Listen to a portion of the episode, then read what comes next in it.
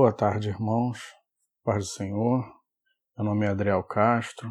Somos do podcast De Pai para Filho, Mensagem de Deus para o coração de todos. Gostaria de trazer uma palavra para os irmãos que me baseei num livro chamado Seguindo os Passos de Jesus e na Bíblia, claro. Eu não posso deixar de seguir, que é a palavra de Deus. Imagina que no seu trabalho, ou na sua escola ou faculdade, você tem um novo colega. Ele é um imigrante dos Emirados Árabes, seu nome é Mohammed, e nos Emirados Árabes há pouquíssimos cristãos.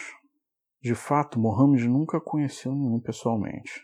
Até que se mudou para o Brasil, desde sua chegada ele tem ocasionalmente escutado várias pessoas falando coisas sobre tal pessoa é um cristão ou tal pessoa não é um cristão. Certo dia no intervalo, Mohammed te procura pede para falar com você e pergunta: Você é cristão? Você assume que é. Então ele pergunta: Todos no Brasil são cristãos? Você tristemente admite: Não, nem todos no Brasil são cristãos. Na verdade, Mohammed, nem todos que se dizem cristãos é de fato.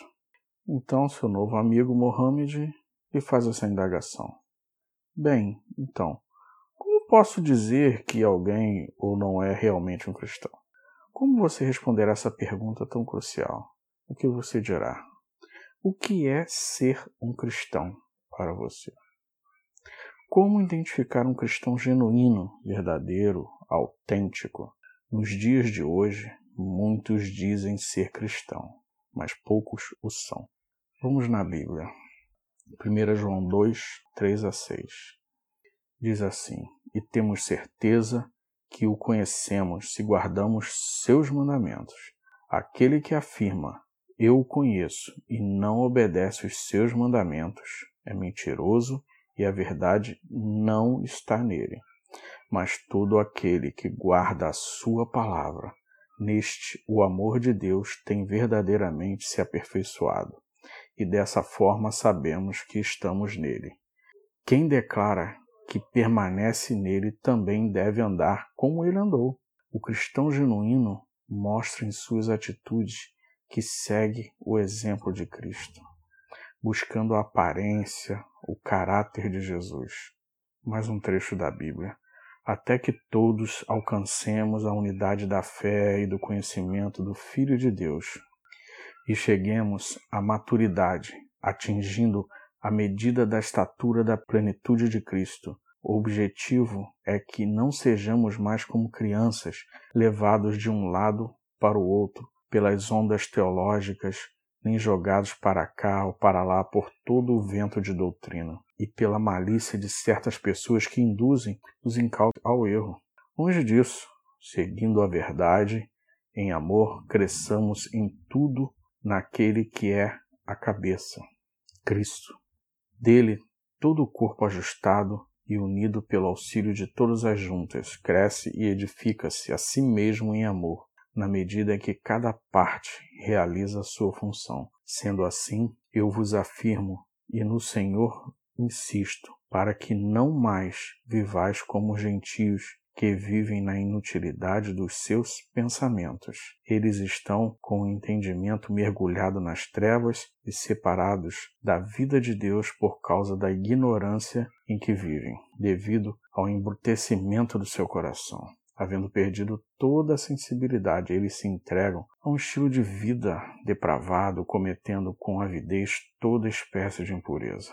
Entretanto, não foi isso que vos aprendeste de Cristo. Sei é que de fato o ouviste e nele foste discipulados conforme a verdade que está em Jesus, quando a antiga maneira de viver fostes instruídos, a voz despirdes do velho homem, que se corrompe por desejos enganosos, e serdes renovados no vosso modo de raciocinar, e a vós revestirdes do novo homem, criado para ser semelhante a Deus em justiça e em santidade, provenientes da verdade. Portanto, cada um de vós deve abandonar a mentira e falar a verdade ao seu próximo, pois todos somos membros do mesmo corpo.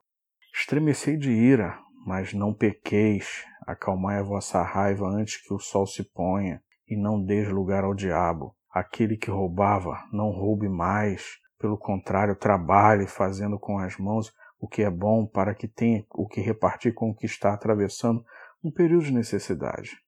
Não saia da vossa boca nenhuma palavra que cause destruição, mas somente que seja útil para a edificação, de acordo com a necessidade, a fim de que comunique graças aos que a ouvem.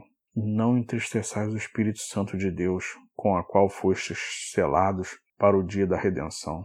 Toda amargura, cólera, ira, gritaria, blasfêmia sejam eliminados do meio de vós, bem como toda a maldade.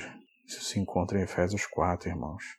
Irmãos, devemos sempre procurar cada dia ser semelhante a Jesus, tanto em atitudes como no seu caráter. E que Deus nos abençoe rica e abundantemente, que essa palavra venha ao encontro de cada coração que ouviu. E lembre-se que Jesus é o caminho, a verdade e a vida. Ninguém vem ao Pai senão por mim. Salvação só em Jesus. Não ouse faltar no céu. Quero encontrar vocês lá. Deus os abençoe. Vamos orar. Senhor Deus, nosso Pai, que essa palavra venha ao encontro, Senhor Deus, de cada coração que pôde ouvir, Senhor Deus. Que abençoe cada um que esteja ouvindo e seus familiares, Senhor Deus. Age, Senhor Deus, conforme o teu querer e tua vontade em nossas vidas. Perdoe todos os nossos pecados. Em nome de Jesus. Amém.